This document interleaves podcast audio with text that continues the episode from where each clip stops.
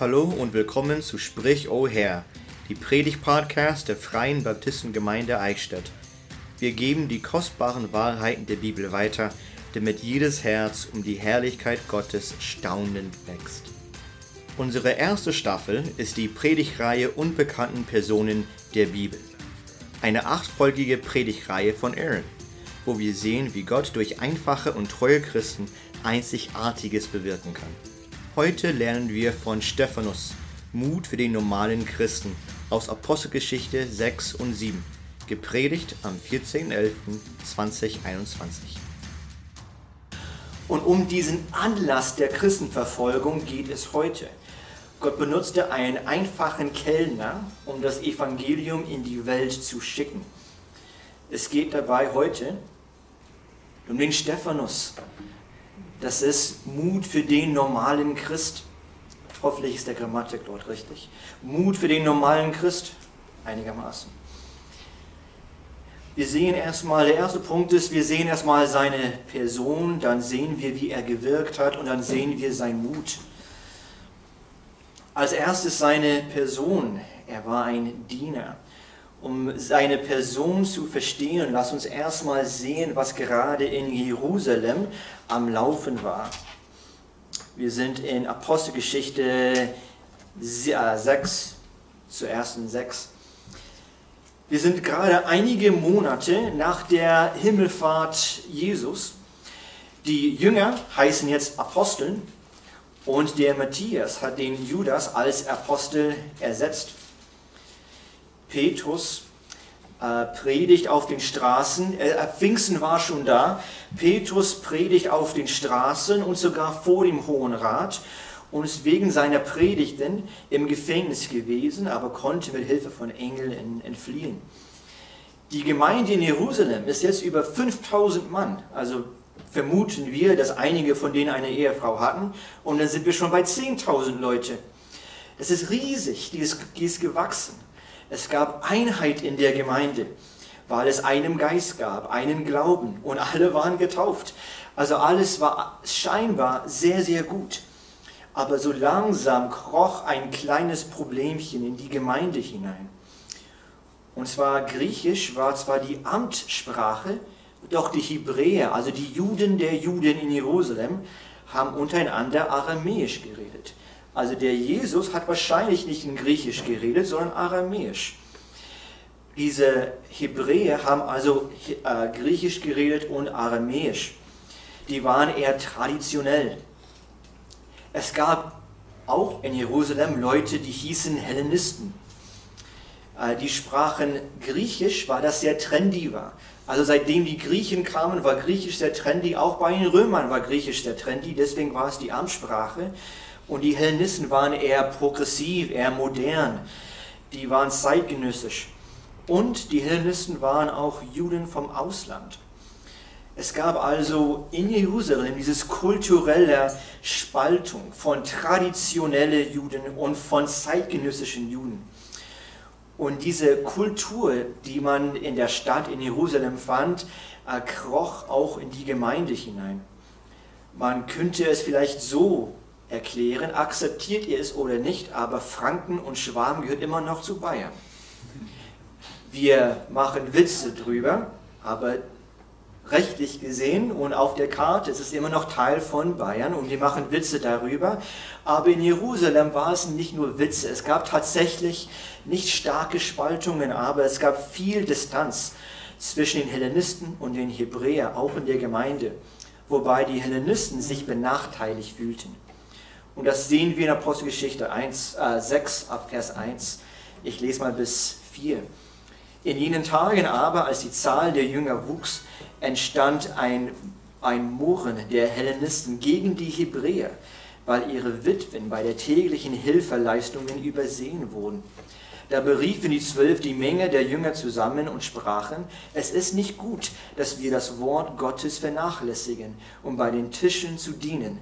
Darum, ihr Brüder, seht euch nach sieben Männern aus eurer Mitte um, die ein gutes Zeugnis haben und voll Heiligen Geistes und Weisheit sind. Die wollen wir für den Dienst einsetzen. Wir aber wollen äh, beständig im Gebet und im Dienst des Wortes bleiben. Die Apostel wollen also, wollten weiterhin äh, mit Gottes Wort beschäftigt sein, beim Predigen, beim Lehren. Und das, das andere wollten die jemand anders suchen. Die Aufgabe, die erfüllt werden musste, waren Hilfleistungen zu übersehen, um Tische zu dienen. Tische zu dienen könnte natürlich Essen sein, aber auch allgemein Finanzen. Wonach sie gesucht haben, waren nach jüdischer Tradition sieben Männer, die für diese öffentlichen Angelegenheiten zuständig waren. Und die suchten nach jemand mit einem guten Zeugnis, voll Heiligen Geist und Weisheit. Stephanus konnte nicht allzu lange gläubig sein. An sich gab es diese Christenbewegung erst seit höchstens vier Jahren und die Gemeinde erst seit ein paar Monate. Also der Stephanus war auch jung im Glauben. Jedoch von den 5000 Männern in der Gemeinde war er erkannt und bestätigt von der Menge, die Gemeinde zu dienen. Nicht zur Leitung oder zu predigen, sondern beim gemeinsames Essen und Finanzen zu dienen. Dafür wurde er ausgesucht. Was bei Stephanus also prägend war, war nicht seine Ausbildung oder Herkunft oder Begabungen, sondern, sondern sein Herz, seine Liebe zu Mitmenschen und seine Liebe zum Herrn. Und deswegen wurde er ausgesucht. In Vers 5. Und das Wort gefiel der ganzen Menge und sie erwählten Stephanus, einen Mann voll Glaubens und Heiligen Geistes, und Philippus und Prochorus und Nikanor und Timon und Paramenas und Nikolaus, ein Proselyten aus Antiochia. Diese stellten sie vor den Aposteln und sie beteten und legten ihnen die Hände auf. Die Hände auflegen war eine Bestätigung für den Dienst, und zwar den Dienst von Dienen in der Gemeinde. Hauptsächlich mit Witwen, hauptsächlich gemeinsames Essen und hauptsächlich Finanzen. Also der Stephanus, er war bekannt, er war akzeptiert. Leute, er hatte einen Ruf von einem großen Herz, aber auch von Geistlichkeit. Er wird beschrieben äh, von voll Glaubens, voll Heiligen Geistes, voll Weisheit, voll Gnade und voll Kraft. Voll. Nächste Folie. Genau. Voll oder Pleto impliziert bis zur individuellen Kapazität gefüllt, bis zum Maximum oder bis zum Rand vollgestopft. Man denkt dabei natürlich an jemanden, der, der isst. Das gibt es in, in, in Deutschland, glaube ich, um einiges seltener als in den Staaten, aber all you can eat, also alles, was man essen kann. Für einen 16-jährigen Jungen ist das ein Traum. Wir waren bei Pizza Ranch und äh, da habe ich neun Stück Pizza, vier Stück Hühnchen, frittierte Hühnchenbrust, zwei Stück Dessert-Pizza, äh, Pudding und ähm, auch noch ungefähr ein Liter Pepsi getrunken. Ich war, natürlich war das jetzt nicht gut, ich war bis zum Rand vollgestopft. Das konnte mir an meinen Augen wahrscheinlich sehen. Also da, da ging nichts mehr rein. So ist dieses Bild von von Stephanus. Er war bis zum Rand voll von Glauben, Heiligen Geist, Weisheit, Gnade und Kraft. Das konnten Leute sehen, ihn anerkennen. Er hatte den Ruf dafür. Wenn wir das lesen, denken wir, oh, das ist ja genial, aber das kann ich doch nie im Leben sein. Das geht doch nicht. Ich kann nie so sehr von Gottes Wort begeistert sein, erfüllt sein, von Gott bewegt sein, dass man von mir sagen könnte, ich bin voll. Wenn ich, ich erzähle oft Geschichten oder Illustrationen oder Bildern von Basketball. Wisst ihr, warum das ist? Weil das ein großes, großes Teil von meinem Leben war. Ich war bis zum Rand voll mit Basketball. Ich bin morgens aufgewacht, Frühstück gegessen und ich habe die Highlights von der Nacht zuvor an, angeschaut alle Spiele, alle Highlights. Ich wusste, wer gespielt hat, wer wie viele Punkte gemacht hatte. Ich konnte alle Statistiken von dem Tag zuvor ähm, erklären und weitergeben. Ich kannte alle Spieler in jeder Mannschaft. Ich wusste, wie viel die verdienen. Gab es einen Spielertransfer im Sommer, Dann habe ich diesen Spielertransfer aufgeschrieben und ungefähr zwei bis drei Stunden gebracht, um diesen Spielertransfer auf meinen Videospielen zu übertragen. Gab es einen Skandal, wusste ich davon, hatte eine Meinung, konnte darüber reden. Ich habe es nicht nur äh, gelesen, angeschaut, aber auch gespielt und trainiert. Also mein Leben war um Basketball herum. An sich ist Basketball jedoch einfach nur, das ist ein Spaß, das ist ein Hobby, das ist Unsinn, das ist Schwachsinn, das hat keinen Wert. Überleg mal, wie viel voll ich vom Heiligen Geist wäre oder vom Wort Gottes begeistert, wenn ich den, genau den gleichen Ehrgeiz und Interesse in Gottes Wort setzen würde. Also wenn, wenn es erreichbar ist, dass wir so sehr über ein Hobby oder ein Interesse reden und, und platzen und blubbern können, dann können wir das auch über Gottes Wort, mit dem Heiligen Geist. Machbar ist es. Und dafür braucht man keinen Superchrist. Also Gott will keinen Superchrist in der nächsten Folie. Ich weiß nicht, warum es bei mir nie funktioniert. Genau. Gott will keinen Superchrist. Er will einen bereitfähigen Christ. Es geht nicht darum, wie super man christlich ist. Es geht darum, wie bereit man ist, von Gott gebraucht zu werden. Gott kann einen Mann, der ihn vom ganzen Herzen liebt und dienen will, benutzen, auch wenn er einiges in der Bibel nicht versteht, auch wenn er noch jung im Glauben ist, auch wenn er immer noch mit Sünde kämpft. Er kann so einen Mann viel mehr benutzen und will ihn auch benutzen, mehr als jemand, der Theologie studiert hat, aber in Sünde lebt und gelassen auf seiner Couch sitzt, in seiner Komfortzone herumhockt. Gott kann jeden gebrauchen. Er will aber jemand, der bereitfähig ist, äh, der bereit ist, von Gott benutzt zu werden. Und so jemand war der Stephanus. Wir sehen dann seine Reichweite, der zweite Punkt, seine Reichweite, äh, Reichweite als Gottes Werkzeug. Wir lesen in Vers 7 weiter. Und das Wort Gottes bereitete sich aus, und die Zahl der Jünger mehrte sich sehr in Jerusalem. Auch eine große Zahl von Priestern wurde dem Glauben gehorsam. Was ich interessant war, er, er war Teil der Evangelisation oder der, der, der Reichweite der Gemeinde. Was ich interessant finde, ist, dass auch Priester zum Glauben kamen. Also es wurde in den Synagogen gepredigt. Und Priester, die das Alte Testament glaubten und gelehrt und gepredigt haben, haben die Verknüpfung gesehen zwischen Alten Testament, der Messias, der kommen soll, und Jesus, der Messias, der gekommen ist. Das heißt, in den Synagogen wurde gepredigt. Und der Stephanus, er war aktiv dabei. Er war der Rabauter, der in den Synagogen gepredigt hat. In Vers 8, und Stephanus voll Glauben und Kraft, hat Wunder und große Zeichen unter dem Volk. Aber etliche aus den sogenannten Synagoge der Lebatiner und der Kyrenäer und Alexandriner und derer von Silizien und Asia standen auf und stritten mit Stephanus. Und sie konnten die Weisheit und dem Geist, in dem er redete, nicht widerstehen. Es gab in Jerusalem, vermutet man, so um die 500 Synagogen nämlich wegen den Pilgern. Pilger vom Ausland wollten zu einer Synagoge in Jerusalem gehen, wo sie die Sprache verstanden. In den Synagogen wurde ja Aramäisch gesprochen und die viele von ihnen kannten kein Aramäisch. Und deswegen gab es ein, eine Synagoge in Jerusalem für deine Muttersprache. Deswegen gab es hier in Vers äh, 9 eine Synagoge der Libertiner, wahrscheinlich freie Sklaven aus Rom.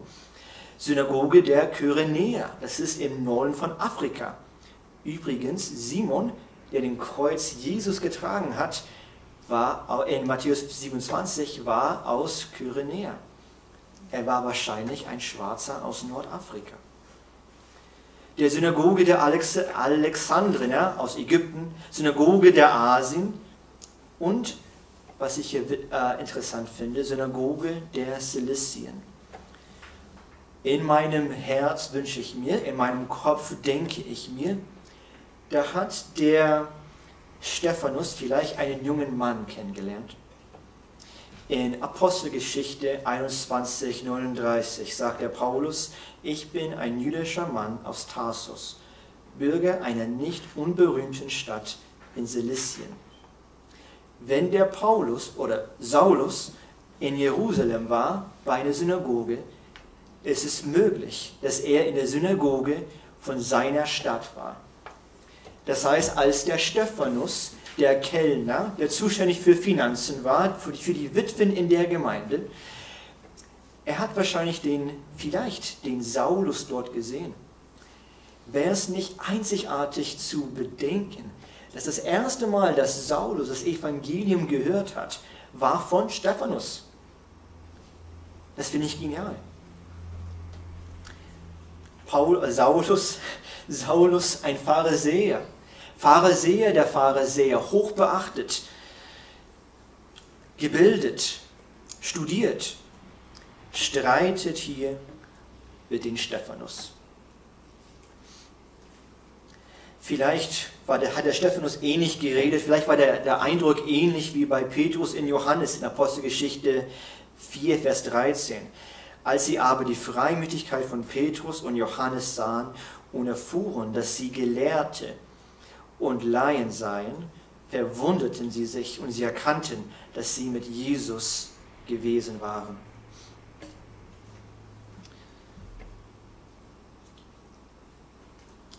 In Vers 10, und sie kannten die Weisheit und dem Geist, in dem er redete, nicht widerstehen.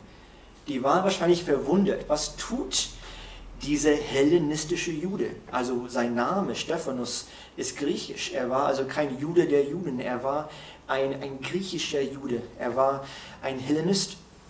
Die haben sich wahrscheinlich gewundert, was tut er denn hier? Er war ganz sicherlich nicht eingeladen in der Synagoge und dennoch predigt er mit einem mit einem Autorität, das sie nur zuvor von den Aposteln und von Jesus selber gesehen haben. Die waren verwundert. Und der Stephanus hat auch Wunder getan, Wunder und Zeichen.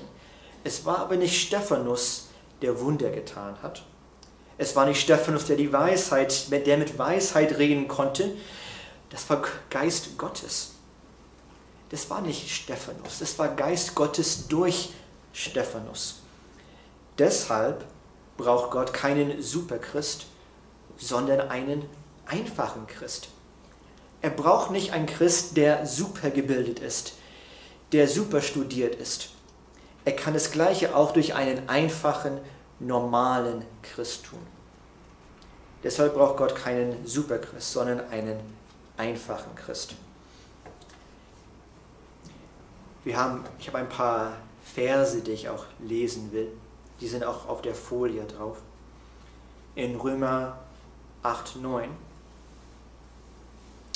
Die sind auch auf der Folie drauf. Sehr schön. Römer 8, 9. Ihr seid nicht im Fleisch, sondern im Geist. Wenn wirklich Gottes Geist in euch wohnt, wer aber den Geist des Christus nicht hat, der ist, äh, der ist nicht sein. 2. Korinther 13,4 Denn wenn er auch aus Schwachheit gekreuzigt wurde, so lebt er doch aus der Kraft Gottes. So sind auch wir zwar schwach in ihm, doch werden wir mit ihm leben aus der Kraft Gottes für euch. 2. Korinther 12, 9. Und er hat zu mir gesagt, lass dir an meiner Gnade genügen, denn meine Kraft wird in der Schwachheit vollkommen. Darum will ich mich am liebsten vielmehr meiner Schwachheit rühmen, damit die Kraft des Christus bei mir wohne. Wir sind ein Gefäß, das Gott benutzen kann und benutzen will. Es ist egal, wie klein wir sind, weil Gott viel größer ist. Es ist egal, wie zerbrechlich, wie zersplittert, wie zerrissen wir sind, weil Gott derjenige ist, der uns zusammenhält und in uns wirkt. In 2. Korinther 4, 7 bis 9 steht, wir haben aber diesen Schatz in irdischen Gefäßen, damit die überragende Kraft von Gott sei und nicht von uns. Wir werden überall bedrängt, aber nicht erdrückt. Wir kommen in Verlegenheit, aber nicht in Verzweiflung. Wir werden verfolgt, aber nicht verlassen. Wir werden niedergeworfen, aber wir kommen nicht um. Der Herr ist am Wirken. Und ich glaube deswegen in Vers 15, wir sind immer noch in Apostelgeschichte 6, Vers 15, da war er vor dem Hohen Rat. Und, und als alle, die im Hohen Rat saßen, ihn anblickten, sahen sie sein Angesicht wie das Angesicht eines Engels. Als sie ihn gesehen haben, haben sie nicht einfach einen, einen hellenistischen Juden gesehen, nicht einfach den Stephanus. Die haben etwas gesehen, was sie wahrscheinlich nicht kannten, nicht gesehen hatten. Die haben es beschrieben als das Angesicht eines Engels. Vielleicht hat er tatsächlich gestrahlt, also tatsächlich gestrahlt, oder er hat nur so sehr von innen heraus diese Liebe und Weisheit und Kraft Gottes gestrahlt, dass es ansteckend war und Leute es sehen konnten. Wenn ich über Basketball rede, dann grinse ich ein bisschen mehr, dann strahle ich ein wenig. Wenn der Willi über Brot redet, dann grinst er ein bisschen mehr als sonst. Wenn der Maria über ihre Bienen redet, dann glänzt sie auch ein wenig mehr als sonst. Wenn der Stephanus jetzt gepredigt hat, dann hat er geglänzt, er hat gestrahlt wie das Angesicht eines Engels. Gottes Kraft war in ihm an Wirken. Gott braucht keinen Superchrist. Er braucht einfach einen, er, er will einfach einen normalen, einfachen Christ benutzen. Jetzt kommen wir zu dem dritten Punkt, sein Mut, ein Märtyrer. Vers 13. Und sie stellten falsche Zeugen, die sagten, dieser Mensch hört nicht auf, Lästerworte zu reden gegen diese heilige Stätte und dem Gesetz. Denn wir haben ihn sagen hören, Jesus der Nazarener wird die Städte zerstören und die Gebräuche ändern, die uns Mose überliefert hat. Was ich interessant finde, der, der Stephanus ist vor dem Hohen Rat. Es ist nicht so viel Zeit vergangen, seitdem Jesus vor dem Hohen Rat war. Weniger Zeit als Petrus und Johannes vor dem Hohen Rat war. Es ist gut möglich, vielleicht ist es nicht, ist nicht sicher, es ist gut möglich, dass der hohe Priester, der Keaphas, der gleiche ist, der mit Jesus geredet hat, der gleiche ist, der mit Petrus und Johannes geredet hat, der gleiche ist, der jetzt mit Stephanus redet und er stellt immer wieder die gleichen Fragen. Stimmt es, was die sagen? Jetzt hat der Stephanus Zeit, sich zu verteidigen, wenn er mag. Und wir kommen jetzt zu seiner Predigt. Es ist die längste Predigt, glaube ich, die wir haben. Vor allem die längste in Apostelgeschichte. Und dieser Diakon von der Gemeinde ist derjenige, der jetzt vor dem Hohen Rat den höchsten Positionen bei den Juden jetzt gerade redet und predigt.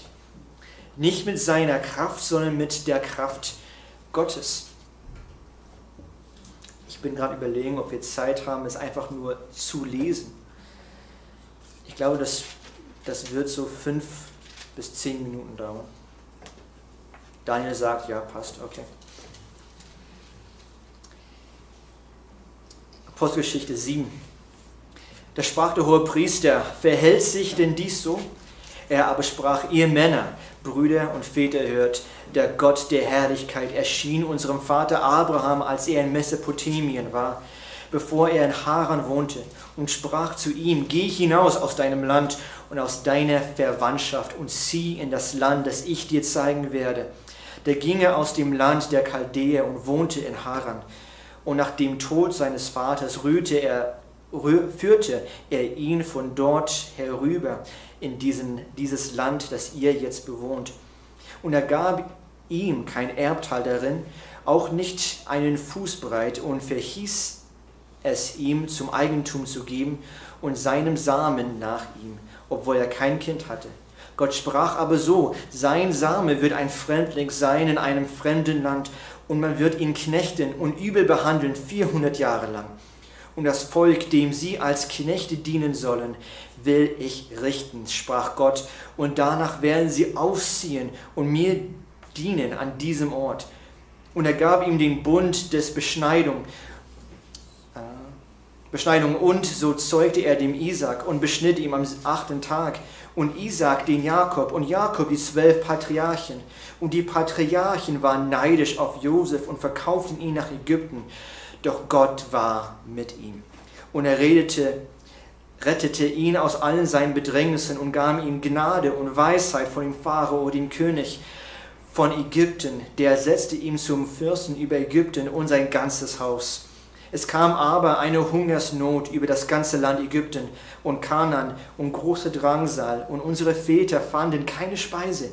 Als aber Jakob hörte, dass Korn in Ägypten zu haben sei, sandte er unsere Väter zum ersten Mal aus. Und beim zweiten Mal gab sich Josef seinen Brüdern zu erkennen, und die Abstammung Josefs wurde dem Pharao bekannt. So sandte Josef hin, da sandte Josef hin und berief seinen Vater Jakob zu sich und seine ganze Verwandtschaft von 75 Seelen.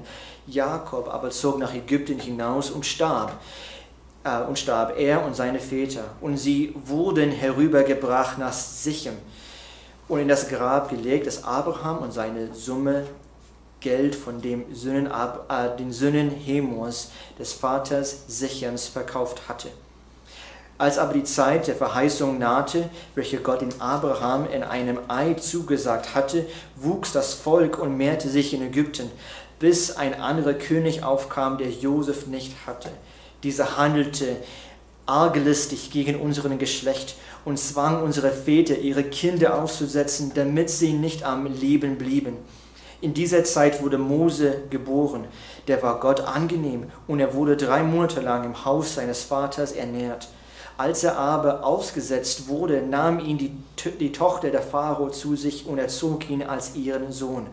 Und Mose wurde in aller Weisheit der Ägypter unterrichtet und war mächtig in Worten und in Werken. Als er aber 40, Jahr, 40 äh, Jahre alt geworden war, stieg der Gedanke in ihm auf, nach seinen Brüdern, den Söhnen Israels, zu sehen. Und als er einen Unrecht leiden sah, wehrte er es ab und schaffte dem Unterdrückten Recht, indem er den Ägypter erschlug. Er meinte aber, seine Brüder wurden äh, wollen es verstehen, dass Gott ihnen durch seine Hand Rettung gebe, aber sie verstanden es nicht.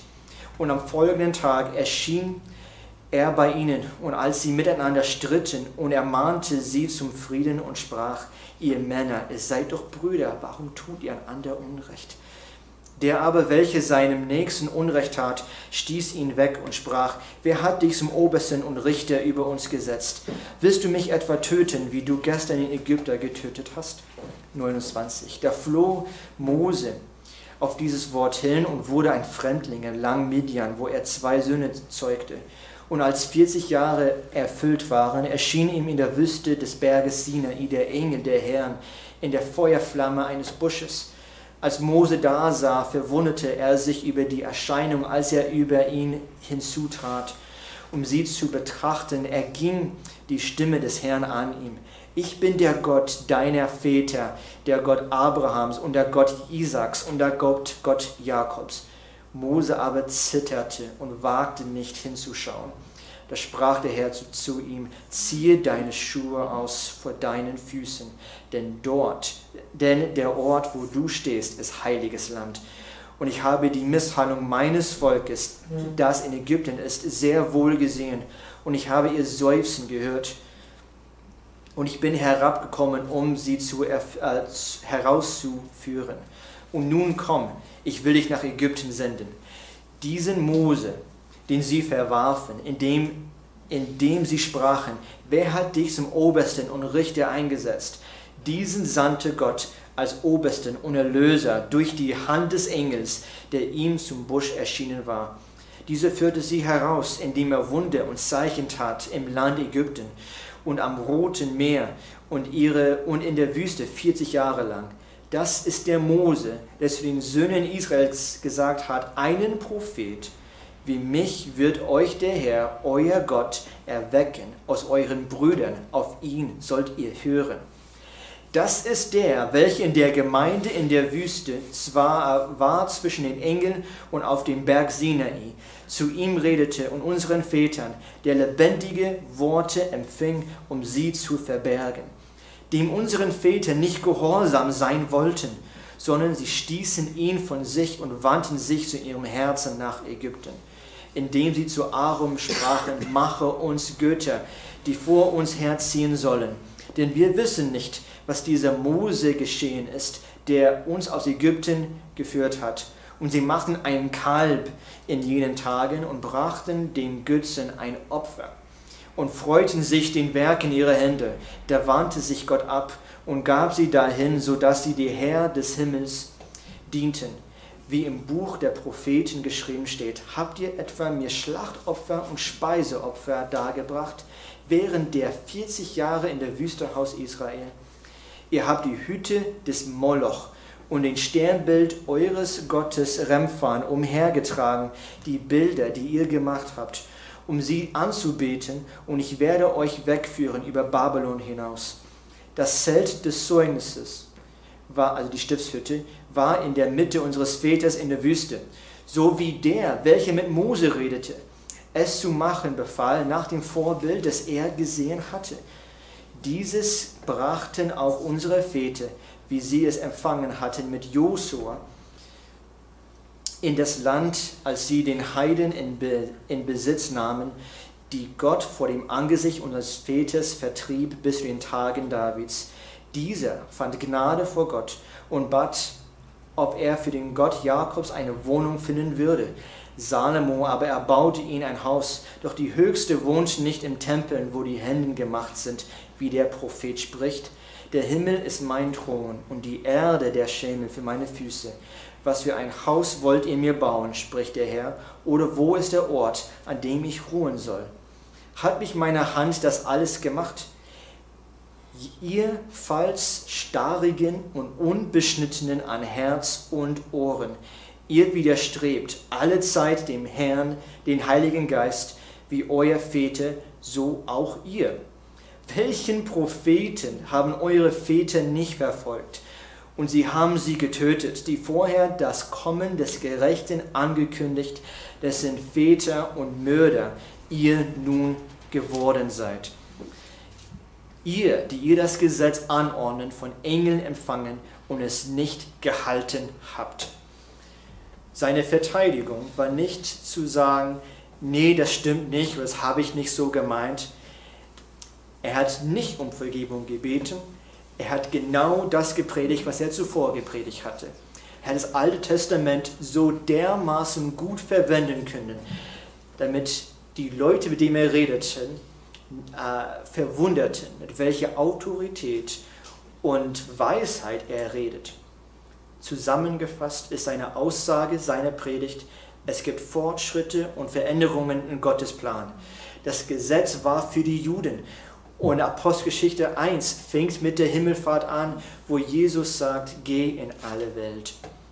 Also anscheinend hat sich das Gesetz in irgendeiner Art und Weise geändert.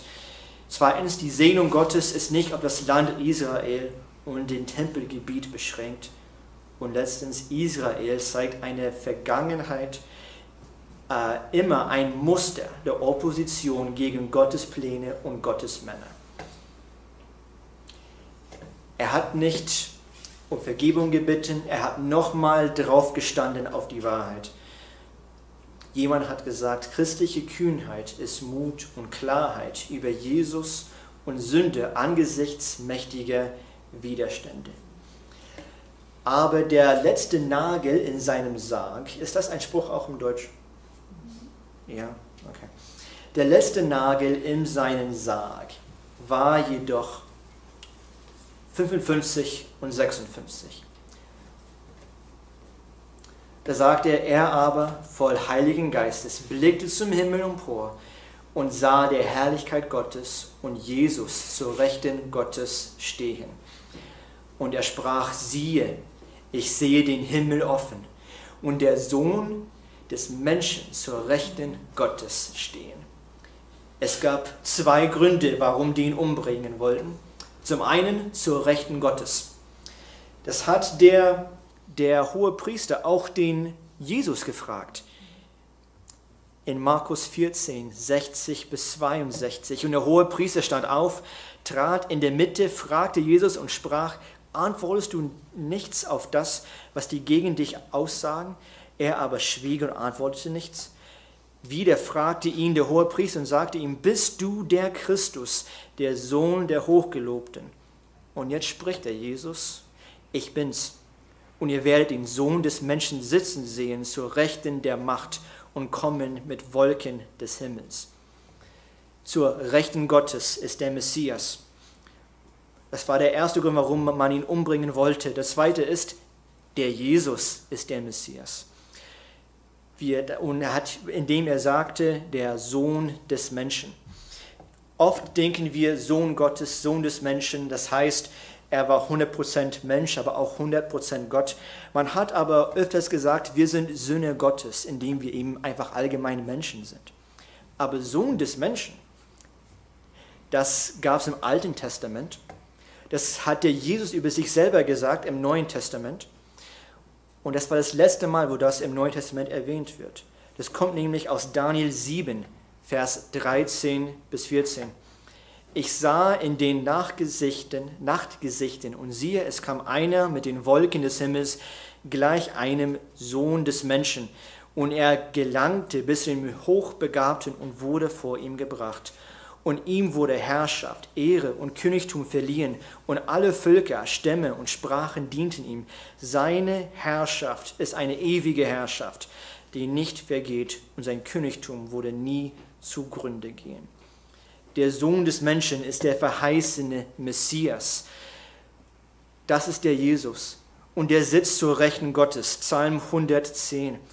Der Herr sprach zu meinem Herrn, setze dich zu meiner Rechten, bis ich deine Feinde hinlege, als Schemmel, Schemel für deine Füße.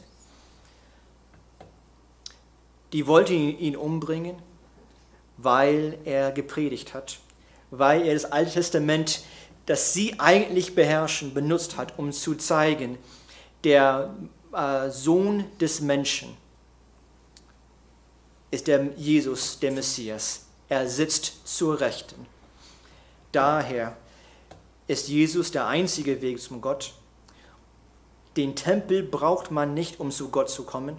Den Tempel und ihre religiöse System des Gesetzes braucht man auch nicht. Und der Paulus, würde er später dann schreiben, denn es ist ein Gott und ein Mittler zwischen Gott und den Menschen, der Mensch Christus Jesus. Der Stephanus wusste genau, was er tat. Er hatte gesehen, wie der äh, Jesus umgebracht wurde. Er hatte gesehen, wie ohnehin schon Verfolgung da war. Er wusste genau, was er tat. Und dennoch hat er nicht zurückgehalten, in, in, in Sicht, im Angesicht von Tod und Gefahr, war seine Liebe zu den Menschen größer als seine Angst vor den Menschen. Er hat ihnen das Evangelium weitergegeben. Das ist echte Liebe. Echte Liebe ist das Evangelium weitergeben. Wenn wir mutig sein wollen, müssen wir die Realität Jesus in der Realität der Menschen Sündhaftigkeit einfließen lassen.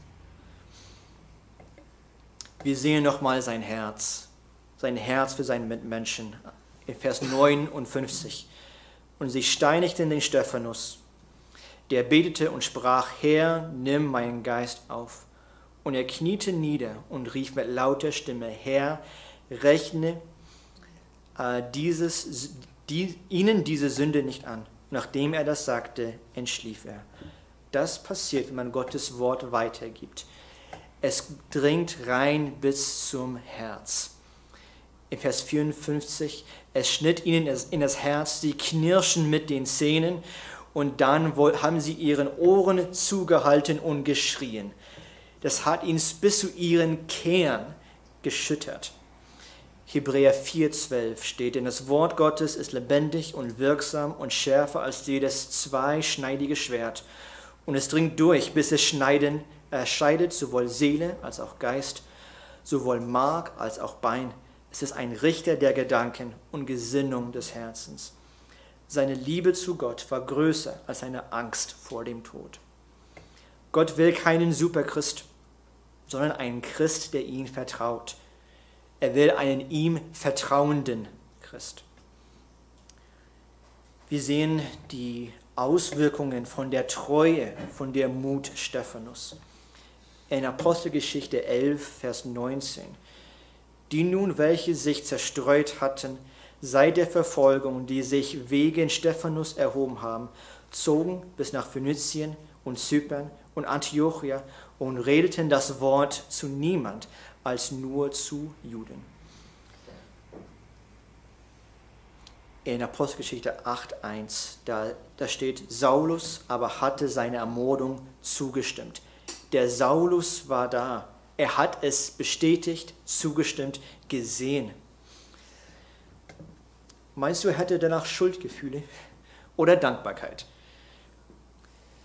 Ich wette, oder ich wünsche mir zumindest, als er auf dem Weg nach Damaskus war und der Gott ihm mit ihm geredet hat, gesagt, du hast du, äh, warum verfolgst du mich?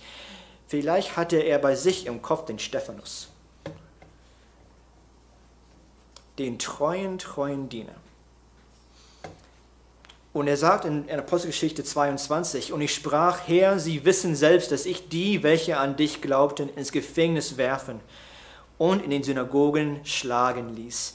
Und dass auch ich dabei stand, als das Blut deines Zeugen Stephanus vergossen wurde und seine Hinrichtung zustimmte und die Kleider deren verwalte, die ihn töteten. Er hat die, die, den Tod Stephanus zugestimmt, bestätigt. Aber durch den Tod Stephanus verbreitete sich das Evangelium zu den Heiden. Und der Saulus Paulus wurde dann der Apostel zu den Heiden. Natürlich ist Stephanus ein extremes Beispiel von Treue, von Vertrauen in Christus, in Jesus. Aber an sich war er bereit zu dienen und benutzt zu werden. An sich war er einfach nur ein einfacher, normaler Christ. An sich hat er Gott vertraut. Das können wir auch. Bist du bereit, von Gott benutzt zu werden? Das kann auch etwas Alltägliches sein. Vertraust du ihm in alltäglichen Sachen?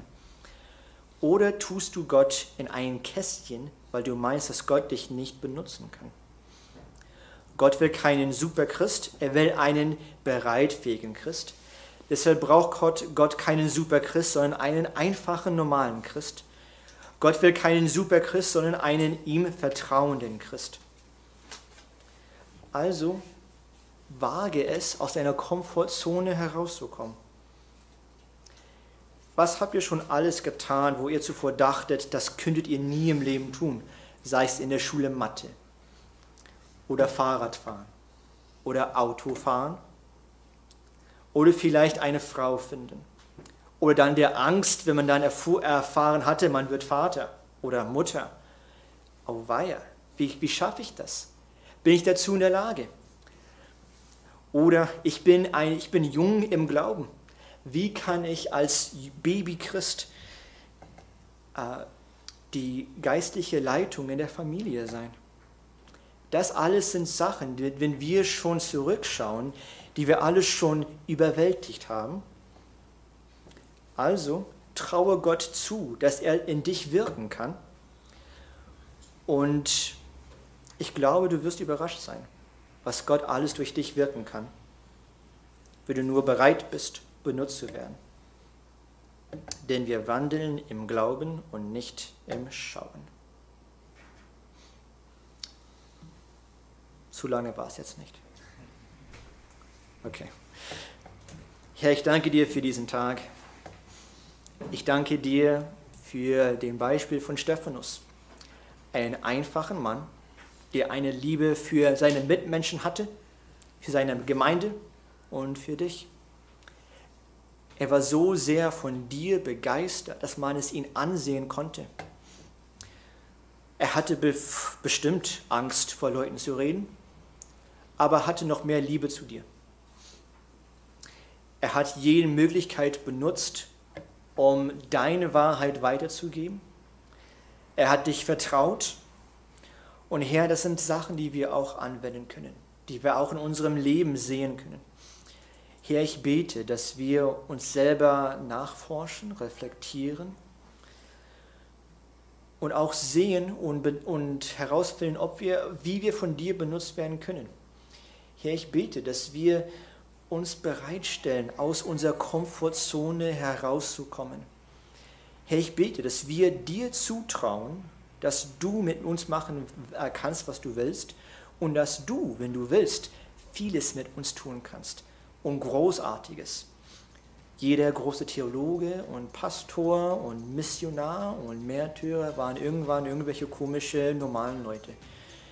Und Herr, ich bete, dass wir bereit sind, von dir benutzt zu werden und wir auch Gelegenheiten nutzen, Werkzeuge für dich zu sein. Ich danke dir für den Beispiel von dem normalen, kleinen Christ, der Stephanus. Ich danke dir in Jesus Namen. Amen.